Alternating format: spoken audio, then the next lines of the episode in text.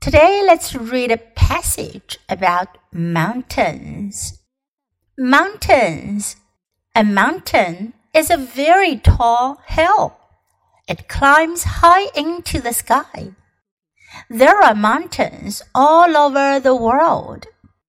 The tallest mountain in the world is Mount Everest. It is between China and Nepal. People climb to its top.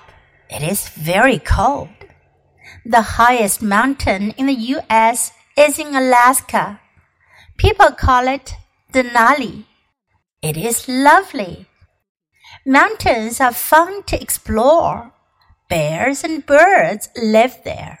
So do trees and plants. Have you ever walked up a mountain?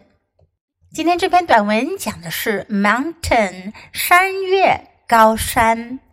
Mountain is a very tall hill. Hill 也是指山，不过呢，一般是指小山、小山坡。A mountain is a very tall hill. 当我们用 mountain 这个词的时候呢，是表示比较高的山，比较高的山丘。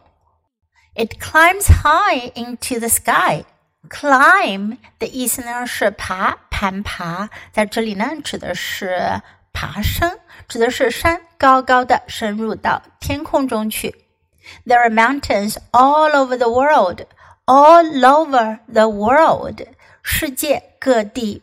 All over 连在一起读就是 all over, all over the world. The tallest mountain, tallest 最高的，形容词 tall 表示高的。 加上 e s t 这个后缀表示最高的形容词，最高级。The tallest mountain in the world，世界上最高的山，is Mount Everest，珠穆朗玛峰。Mount Everest。It is between China and Nepal. China 我们都知道是中国，Nepal 是尼泊尔。Nepal. People climb to its top. 在这里，climb 就是指的是攀爬，爬到山顶，爬到珠穆朗玛峰的山顶。It is very cold，在那儿非常非常的寒冷。The highest mountain in the U.S. is in Alaska，美国最高的山在阿拉斯加。People call it the Nali，人们叫它做德纳里山。It is lovely, lovely，美丽的。可爱的，你可以用这个词来形容一个人，也可以形容某个物、某件事情。It is lovely.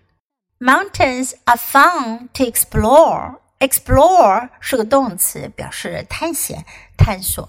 Fun 表示乐趣、有趣的。Mountains are fun to explore. 爬山去探索山是非常有趣的事儿。 Bears and birds live there. 山里面有什么呢？有熊和鸟儿们。Bear 熊，bird 鸟。So do trees and plants. 山里面还有什么呢？有树，有植物。Have you ever walked up a mountain? 你们有没有爬上过山呢？Have you ever 加上一个动词加 ed 这个后缀，表示 你有没有做过什么事呢？这使用了英文当中我们叫做现在完成时的语法。这个句型可以用来表达已经做过的事情。Have you ever done something？你做过什么事吗？Now let's read the passage together. Mountains. A mountain is a very tall hill. It climbs high into the sky. There are mountains all over the world. The tallest mountain in the world is Mount Everest. It is between China and Nepal. People climb to its top. It is very cold. The highest mountain in the US is in Alaska.